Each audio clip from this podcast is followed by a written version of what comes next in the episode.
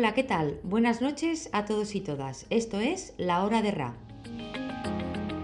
Con vosotros, como siempre, el tercer miércoles de cada mes de 9 a 10 de la noche, aquí en Luces en la Oscuridad Radio. Comenzamos un nuevo año y en el primer programa de este 2021 hemos querido alejarnos todo lo posible de la pandemia global, del tema del coronavirus, etc. Para ello lo que vamos a hacer es tratar un tema basado en la curiosidad humana y es saber la intrahistoria que siempre subyace dentro de la historia oficial de algunos inventos y descubrimientos.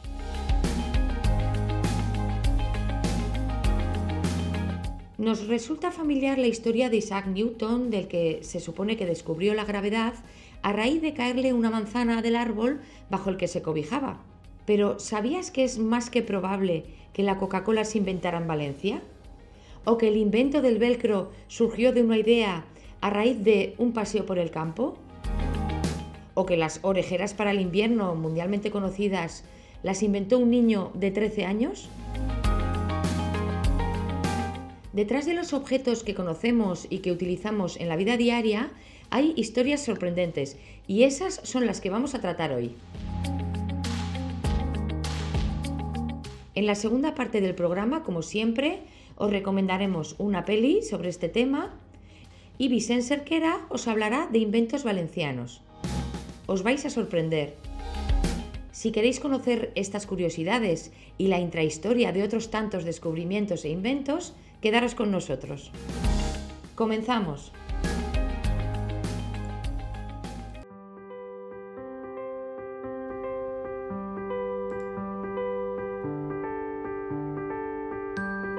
El primer invento del que vamos a hablar hoy es el velcro.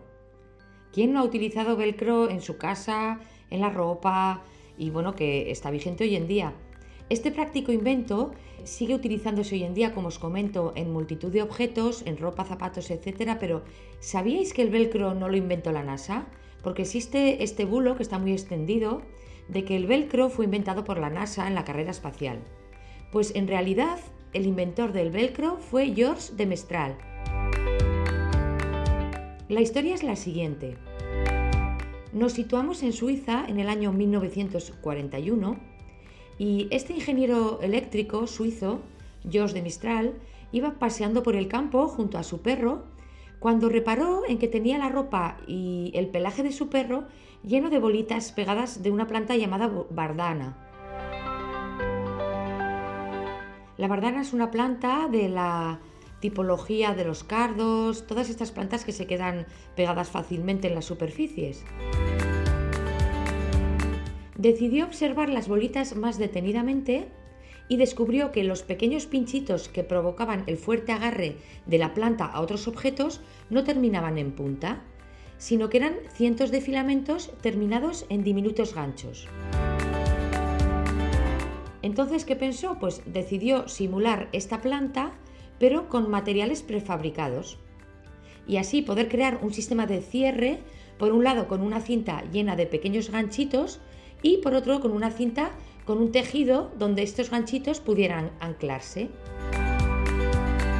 Y comenzó a probar con diferentes materiales como el nylon, el algodón, hasta que en 1951 presentó la patente del primer velcro fabricado con poliéster.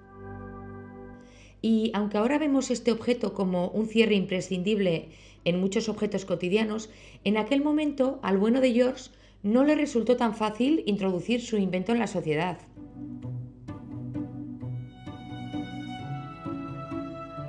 Finalmente lo logró en 1960 cuando la NASA lo introdujo en sus trajes espaciales y a partir de allí se fue extendiendo su uso, por ejemplo en los trajes de los esquiadores, etc. Comentaros que en 1978 caducó la patente y multitud de empresas asiáticas comenzaron a fabricarlo en grandes cantidades, abaratando los precios y claro así masificando el producto a nivel mundial, hasta el día de hoy. Pues nada, ya veis lo fructífero que puede resultar un paseo por el campo. Lo mismo salgo esta tarde a ver si se me ocurre algo.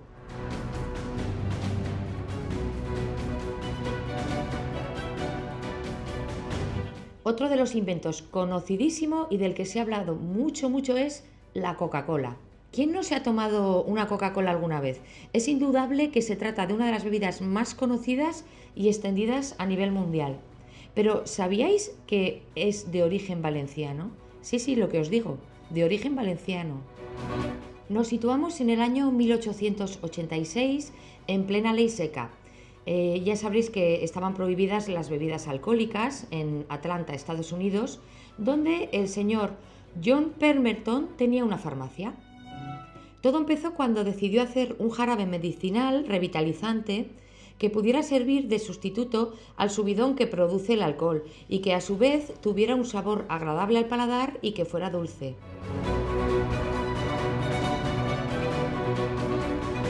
El 8 de mayo de 1886 descubrió una fórmula novedosa, compuesta por extracto de nuez de cola, hojas de coca, azúcar y una pequeña cantidad de cafeína junto a extractos vegetales cuya composición se negaba a revelar, el famoso secreto de la fórmula de la Coca-Cola.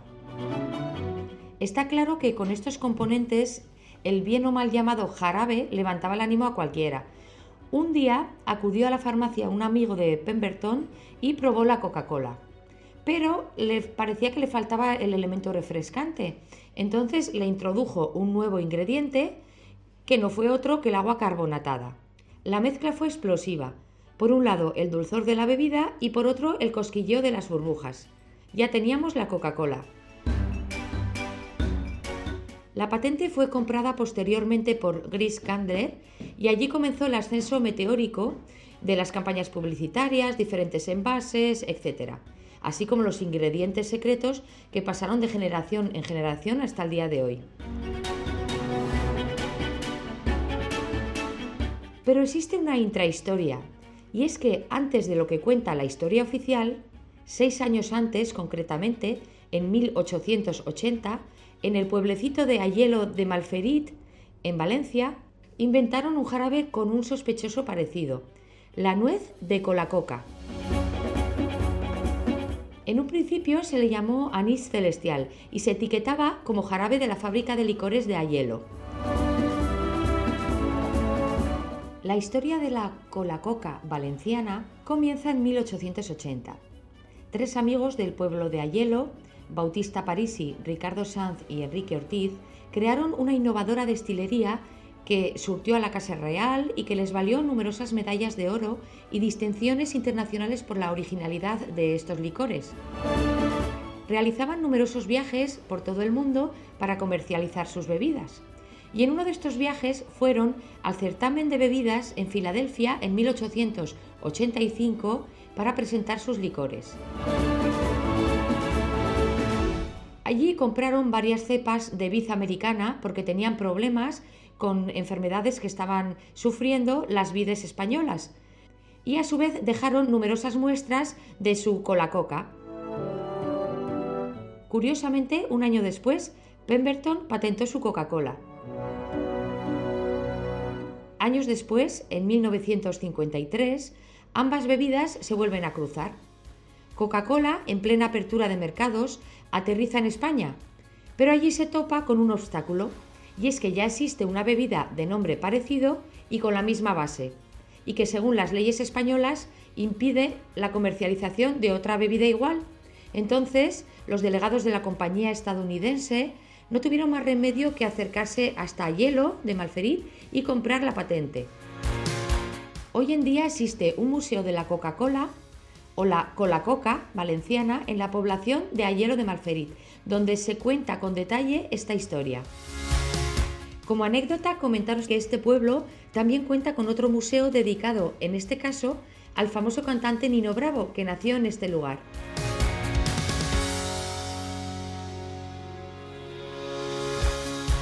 Y vamos con otro invento. En este caso se trata del descubrimiento de la penicilina. De todos es sabido que Isaac Fleming es el inventor de la penicilina, pero es muy curioso cómo logró llegar a este descubrimiento. Fleming estaba buscando una droga para la cura de diferentes enfermedades y un día en 1928, después de pruebas y experimentos varios, desechó algunas placas de Petri. Las placas de Petri son esas plaquitas redondas de cristal que se utilizan en los laboratorios principalmente para cultivar bacterias y otros microorganismos. Pasado un tiempo se dio cuenta de que una de esas placas de Petri que había desechado estaba contaminada y contenía moho. Pero curiosamente, este moho que había crecido en la placa estaba disolviendo todas las bacterias alrededor de él. Fue así como se dio cuenta de que funcionaba como un potente antibiótico y así es como se descubrió la penicilina. Ni que decir tiene la importancia que este descubrimiento ha supuesto para la erradicación de infecciones y muchas enfermedades hasta el día de hoy. Vamos con otro descubrimiento. En este caso se trata de la famosa pastillita azul, la Viagra. ¿Sabíais que la Viagra fue fruto de un efecto secundario? Pfizer, la farmacéutica tan nombrada en la actualidad por comercializar las vacunas para el COVID-19, es la responsable de la famosa pastillita. Resulta que estaban probando con una sustancia novedosa eh, que se llama sildenafilo que es, y que es para el tratamiento de la angina de pecho y de problemas de corazón. Entonces, tras un tiempo investigando, se dieron cuenta que realmente no servía ¿no? para lo que inicialmente se había creado. Y cuando ya estaban a punto de desecharla, se dieron cuenta de que tenía ciertos efectos secundarios en las personas que la tomaban, y es la inducción de erecciones de larga duración. Entonces fue cuando la farmacéutica decidió comercializar este producto, pero no para la angina de pecho, que es para lo que se había creado inicialmente, sino para la disfunción eréctil y le puso el nombre que conocemos como Viagra. Su éxito, como ya conocéis, fue inmediato y se convirtió en poco tiempo en uno de los medicamentos más usados de los últimos tiempos. Y a continuación os voy a comentar algunos inventos que no fueron creados por personas adultas, sino por niños. Existen multitud de ejemplos, yo he elegido unos poquitos. Las orejeras fueron inventadas por Chester Greenwood en 1873, que era un niño de 13 años de edad, en Maine, Estados Unidos. Para que sus orejas no se le congelaran cuando iba a patinar en el hielo, creó este invento y las hizo las primeras con alambre de embalaje y piel de castor. Todos sus amigos le pidieron un par, así que las patentó en 1877 cuando tenía solo 17 años. Y ahora vamos con otro invento conocidísimo por todos nosotros, el polo. Los polos fueron inventados por Frank Ipperson, otro niño de Estados Unidos, cuando tenía 11 años. Y este descubrimiento se llevó a cabo por accidente. Resulta que una noche muy fría de 1905, este niño se dejó una bebida con el palito dentro en el porche. Cuando salió de la casa al día siguiente se encontró la bebida con el palito que estaba congelada. Al extraer el palito se dio cuenta de que toda la, bebida se había congelado y eh, pudo extraer el palo con la bebida del envase. Así es como se quedó con un polo en la mano, el primer polo. Otro invento también realizado por niños y que igual es menos conocido es un pañal con bolsillos. Este pañal fue inventado por Chelsea Lemon cuando tenía 5 años en Texas y lo hizo para su hermano pequeño. Esta idea fue patentada en 1994 cuando tenía 8 años. Y no terminó allí, sino que luego más adelante se inventó una cuchara de servir helado que se calentaba con baterías. Como podemos ver, las formas de llegar a un invento o a hacer un descubrimiento pueden ser variadas. Pueden ser frutos de un trabajo de muchos años o de la simple casualidad o coincidencia. De todas maneras, da gusto ver cómo la creatividad y la capacidad de invención se da tanto en adultos como en niños, y es intrínseca de la condición humana.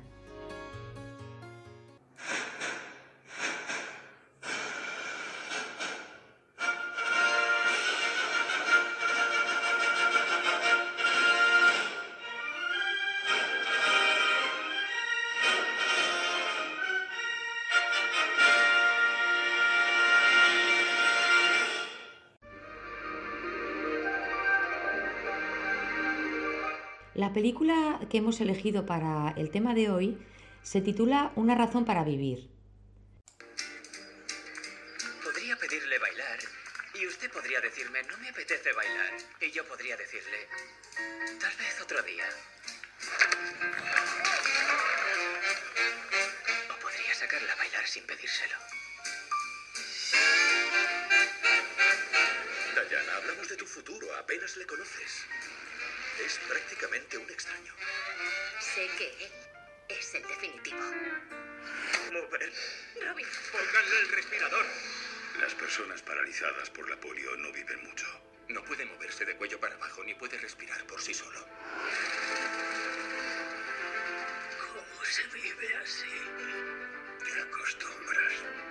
te amo y quiero que Jonathan te conozca. No puedes amarme así. Sí que puedo. Algo habrá que pueda hacer. Sácame de aquí. Cariño, llama a Teddy. Se me ha ocurrido una idea. Una silla de ruedas que respira por él. ¿Y eso es seguro? De momento funciona. Robin, es una maravilla. Cabrón afortunado. Cuando me quedé paralizado me quería morir. Mi esposa me dijo que debía vivir.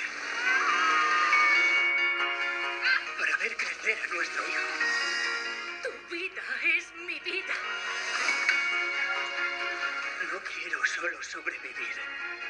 Quiero vivir de verdad. Mi amor. Mi vida. ¿Debería estar en el hospital? No. Tiene razón.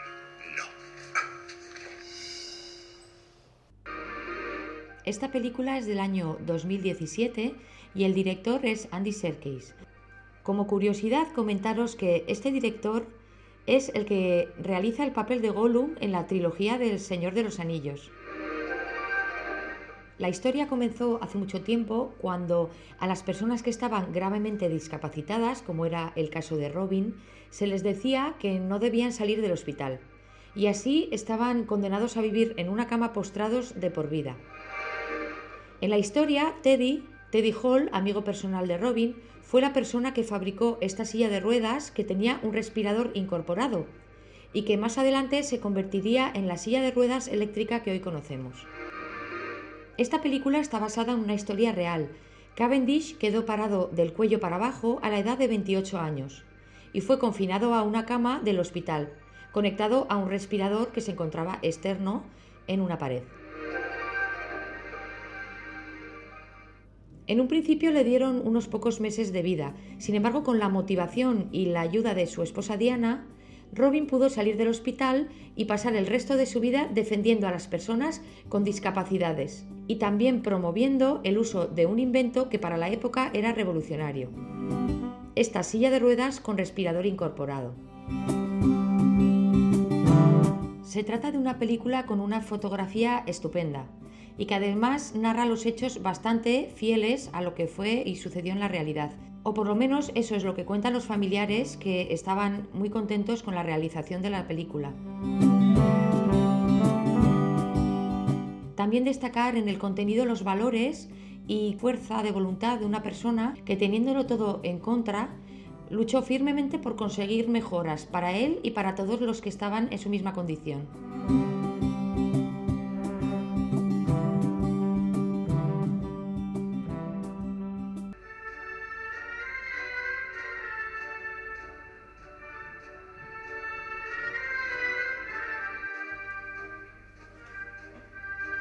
Comenzamos nuestra sección con Vicente Cerquera y deciros que a veces las anécdotas alrededor de los inventos residen también en descubrir en el lugar donde fueron creados. Nos sorprenderíamos de la cantidad de inventos españoles que se utilizan en todo el mundo. En este caso, Vicente Cerquera nos va a enumerar algunos conocidísimos y que fueron realizados por valencianos como él. En este caso no hablamos de la paella ni de la cola-coca, de la que hemos comentado antes, que también son valencianas, sino de otros diferentes, pero que también os van a sorprender. Buenas noches, Vicente. Buenas noches, Raquel. Encantado de colaborar contigo otro mes. Vamos a ver. Primero que nada, deciros que este mes no, no vamos a hablar de ningún libro, sino de inventos valencianos. Por ejemplo, ¿sabíais que el Día del Libro, incluso la festividad de Cataluña, que es San Jordi, regalar una rosa con un libro es un invento valenciano? Os cuento, Vicente Cladera Andrés, escritor, traductor, periodista y editor valenciano afincado en Barcelona, fue el impulsor de este Día Internacional, con el objetivo de promover la cultura y la lectura, con el fin de que el resto del mundo tuviera un acceso universal a las letras.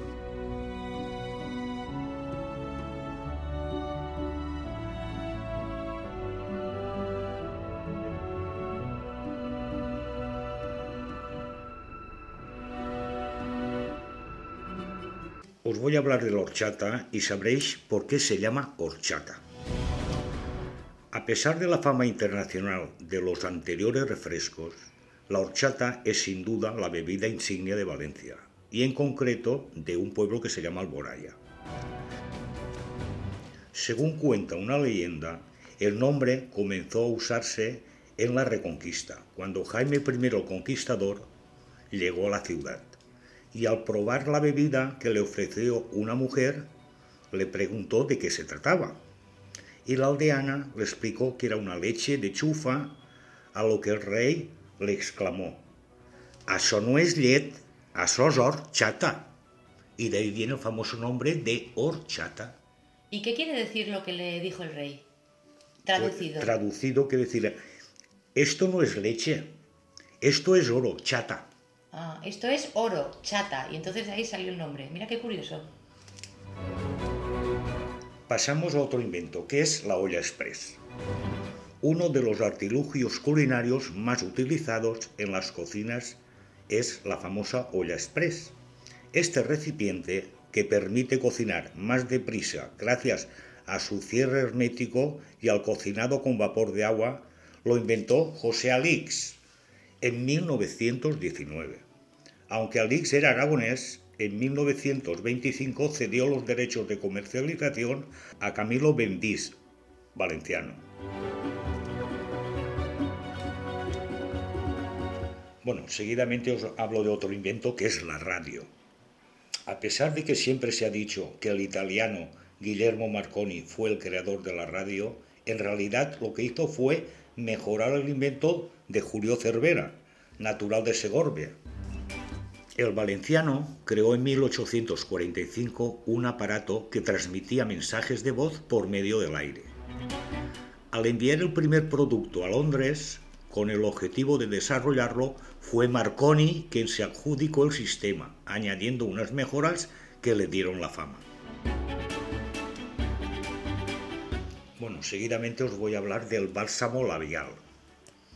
Vicente Calduch Solsona fue el creador del ungüento de Villarreal, que traducido ungüento de Villarreal, un bálsamo que se creó para los labios agrietados de los recolectores de naranjas en 1880. A día de hoy es la misma familia que controla los derechos de este producto, llamado Suavina, comercializado desde los laboratorios Calduch.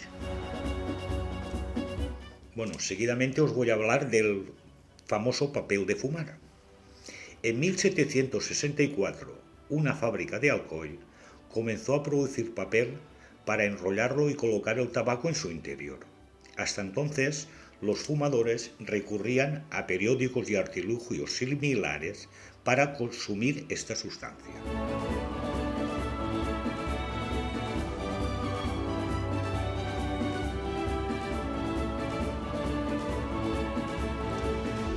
Otro invento valenciano fue la pluma estilográfica.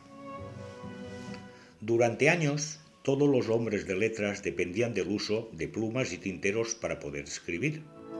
Fue Francés de Paula, que cursó sus estudios en Játiva, quien en 1799 incorporó un depósito de tinta a un tubo de latón con un puntero que permitiese dosificarla y le llamó pluma fuente. Otro invento valenciano fue la cabalgata de los Reyes Magos. Alcoy es la primera localidad de España que celebró la primera cabalgata de los Reyes Magos de Oriente en 1866, una tradición que a día de hoy se realiza en todas las ciudades del panorama nacional. Desde 2001, esta cabalgata está considerada una fiesta de interés turístico nacional y desde el 2011 está reconocida como bien de interés cultural. Y por último, os voy a hablar de la Nancy. A pesar que la Barbie es la muñeca estrella en todo el mundo, han sido millones de niñas de toda España las que cada Navidad han pedido este juguete procedente de la localidad alicantina de Onil. El creador es Tino Juan, el famoso diseñador de las muñecas famosa. Muchas gracias, Vicente, por estar un día más con nosotros y nos vemos en el próximo programa. Y yo daros las gracias por escucharnos. Buenas noches y hasta el próximo programa. Adiós.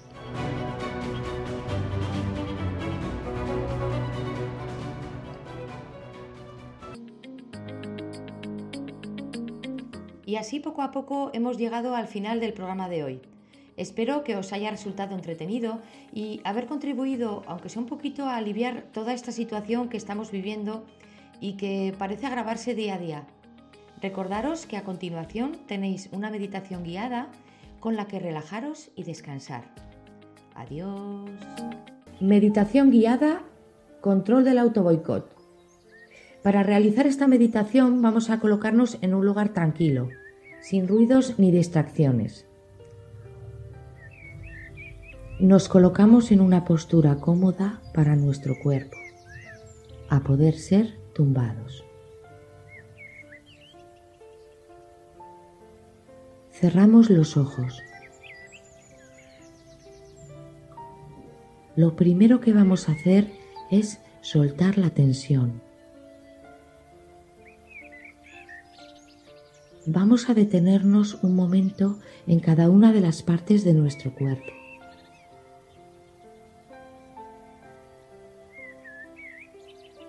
Comenzamos por nuestro rostro.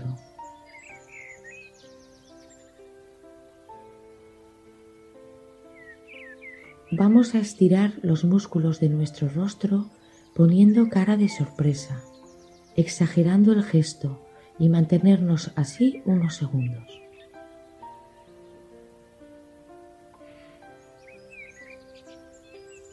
Y ahora soltamos. Soltamos y relajamos el rostro.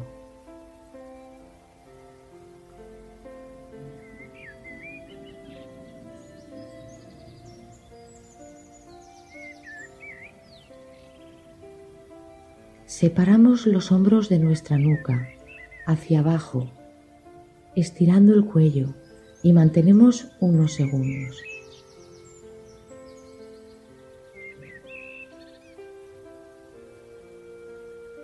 Ahora soltamos y relajamos el cuello.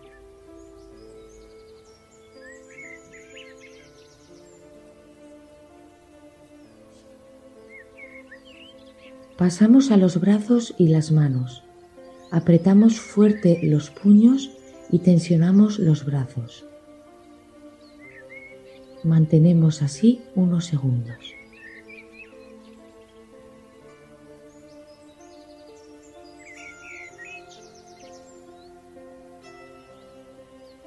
Soltamos y relajamos los brazos.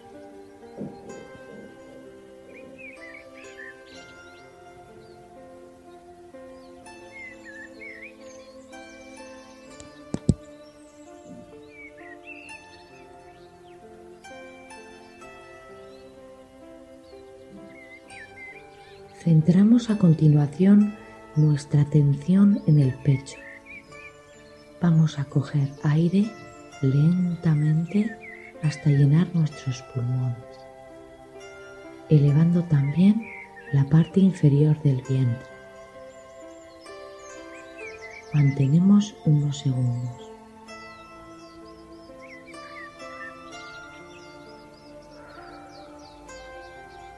Y soltamos el aire lentamente, relajando así nuestro pecho y espalda.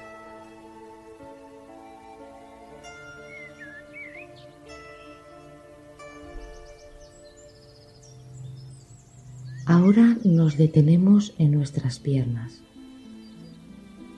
Vamos a contraer los músculos apretando glúteos y piernas y manteniéndonos así unos segundos.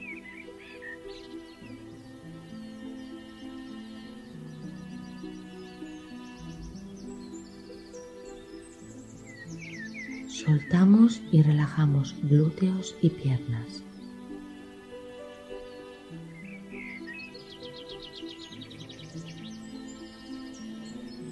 Centramos ahora nuestra atención en los pies.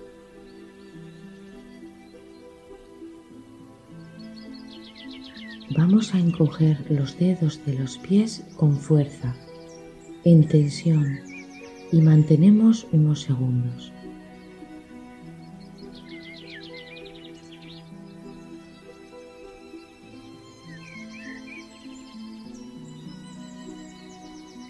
Soltamos y relajamos los pies.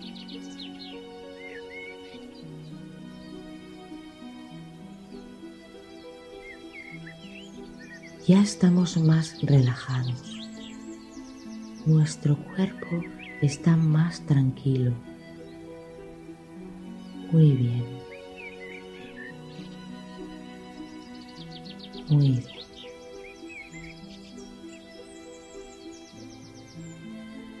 Si tu mente viaja a otro lugar, tráela de nuevo a el aquí y el ahora.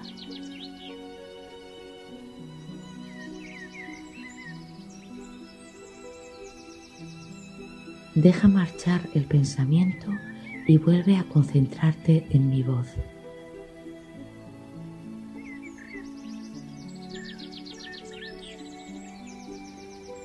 Estamos relajados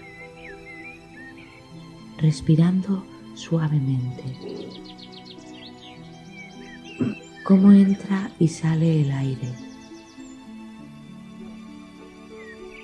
Cómo sube y baja nuestro pecho con cada respiración.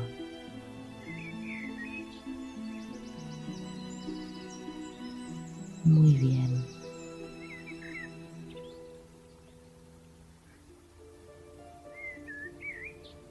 Estamos cada vez más relajados.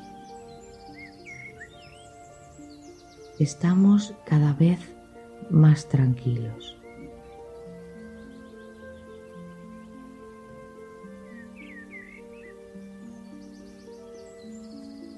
Puedo notar como una sensación de paz que va poco a poco cubriendo mi cuerpo.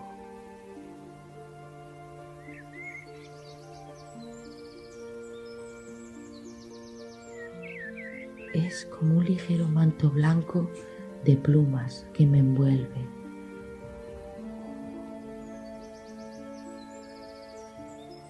Me da sensación de calor, de confort, de seguridad.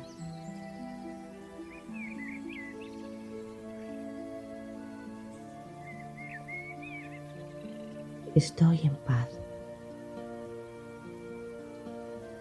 Estoy tranquila. Estoy relajada.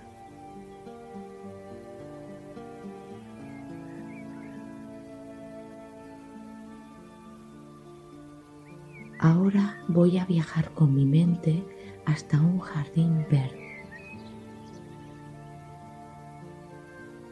Un jardín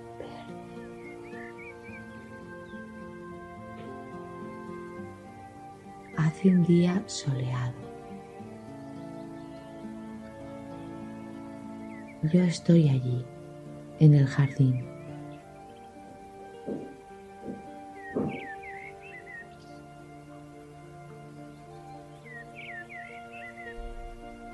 Tengo los pies descalzos. Noto la hierba que me acaricia los pies está tibia.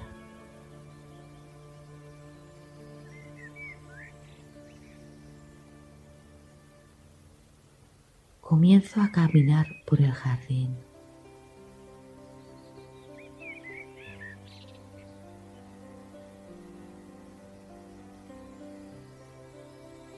El sol ilumina mi rostro.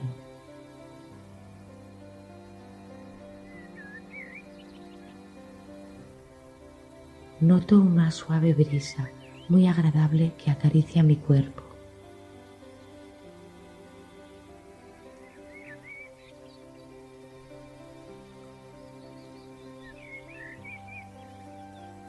Al fondo del jardín puedo divisar unos árboles, unos árboles que se balancean suavemente con el viento.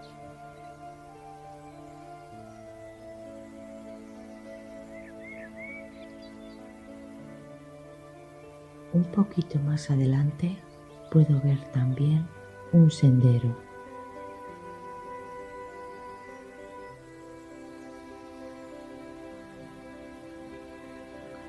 Voy hacia él.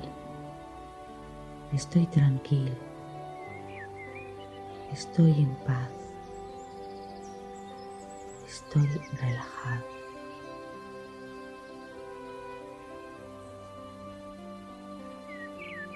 Llego hasta el sendero. Es de arena fina.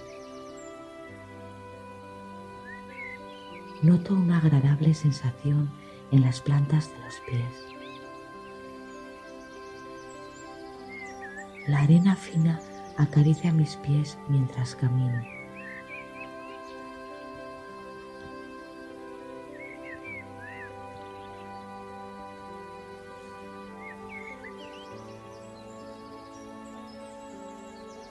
Los árboles van desapareciendo y el camino de arena es cada vez más y más abierto.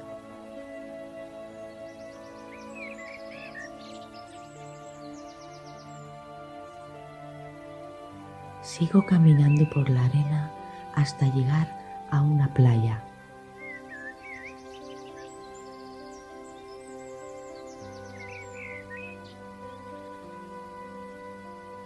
Escucha el sonido del agua de las pequeñas olas que van llegando a la orilla, una y otra vez.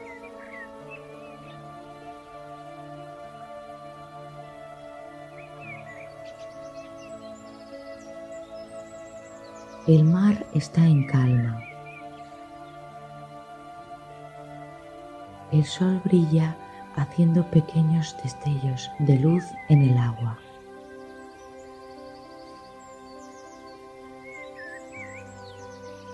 Todo está tranquilo. Todo está en calma. Todo está bien. Yo estoy bien.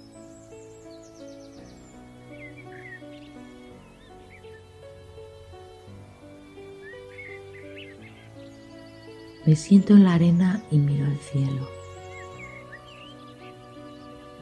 El cielo está tranquilo y azul.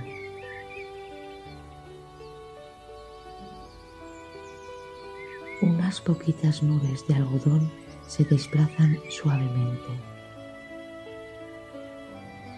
Con ellas vienen pensamientos.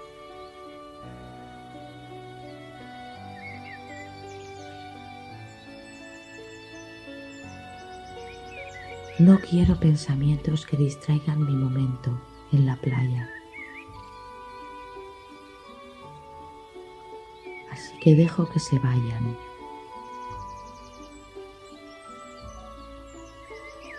Vuelvo a concentrarme en las nubes blancas que pasan.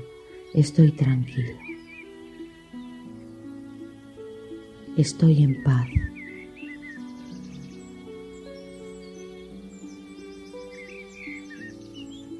Las nubes se van marchando y el cielo se queda completamente azul. Miro hacia la arena y veo que hay algo enterrado.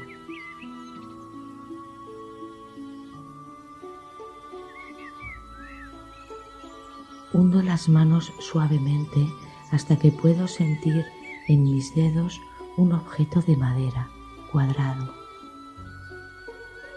es una pequeña cajita.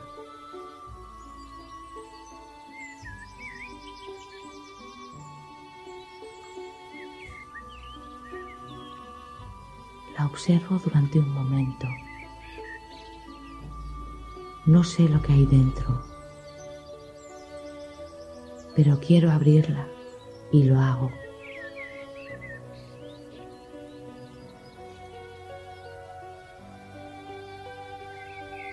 Dentro hay una piedrecita negra, redonda y suave. La toco y está pulida, lisa.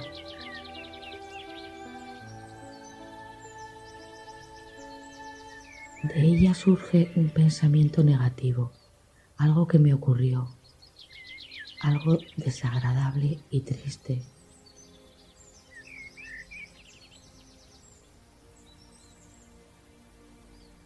Acaricio la piedra, acepto el pensamiento y me permito recordarlo solo por unos segundos.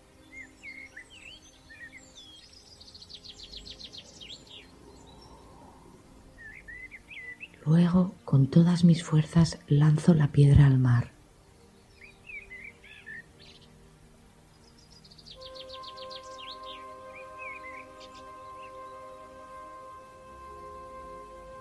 Me quedo tranquilo, relajado.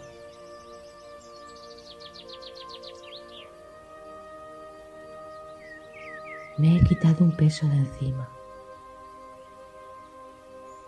La piedra ya no está en la caja. Está fuera en el mar.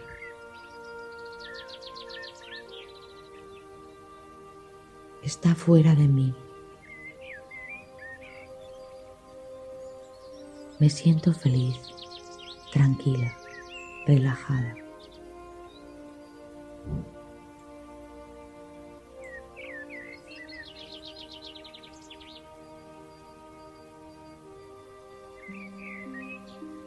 Miro de nuevo la cajita de madera y meto la mano.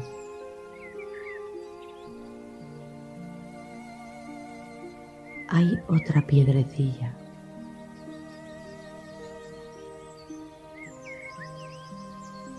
La puedo notar. También es lisa y suave.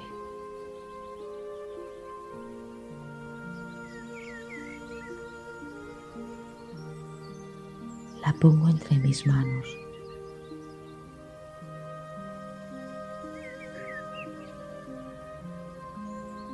Es una piedra blanca, bonita y luminosa.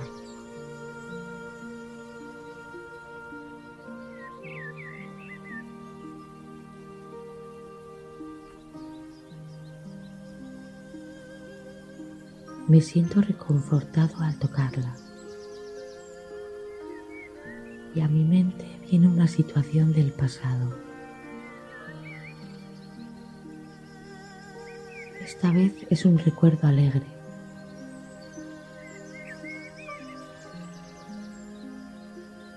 Un momento bonito con mi familia, con mis amigos. Con mis seres queridos.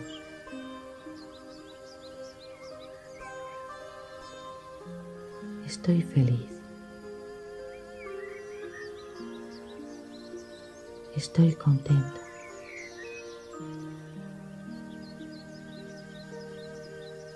Qué bien lo pasé.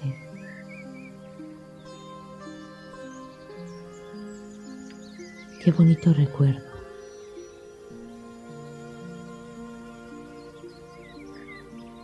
Miro al mar de nuevo.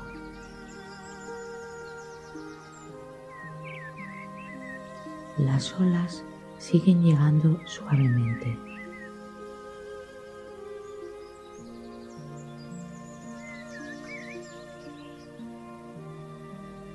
Decido guardar la piedra de nuevo en la caja.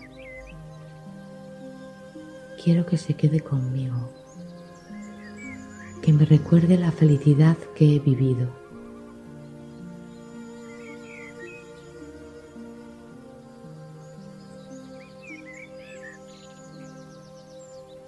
Quiero que estos pensamientos estén siempre conmigo.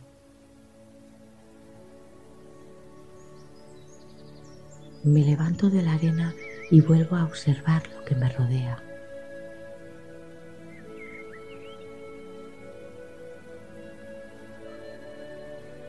El sol está más brillante. El ruido de las olas parece música. La arena está calentita bajo mis pies. Y dentro de mí todo está más y más tranquilo.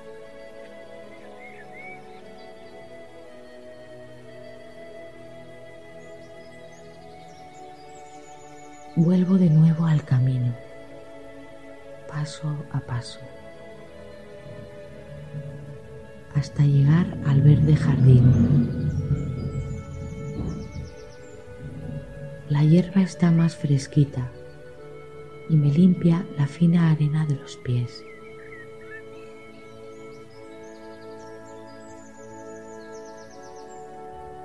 De nuevo puedo sentir el calorcito de mi manta blanca de pluma, suave, ligera, que me recubre y me protege.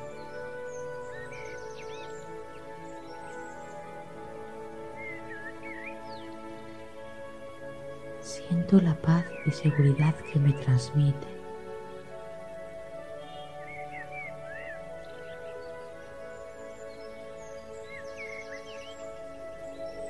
Vuelvo a estar en mi cama, como un gusanito envuelto en su crisálida, protegido, feliz.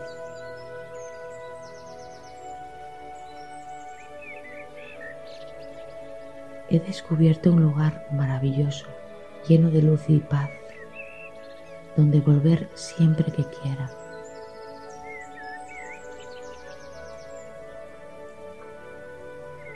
Un lugar donde lanzar los recuerdos que me hacen daño, los pensamientos, las preocupaciones. Un lugar donde también recordar los buenos momentos, situaciones agradables de mi memoria y guardarlos en la cajita para poder recordarlos siempre que quiera.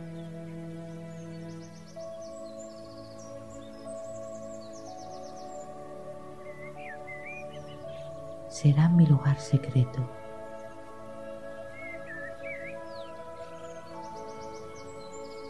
donde solo puedo ir yo. porque ese lugar está dentro de mí.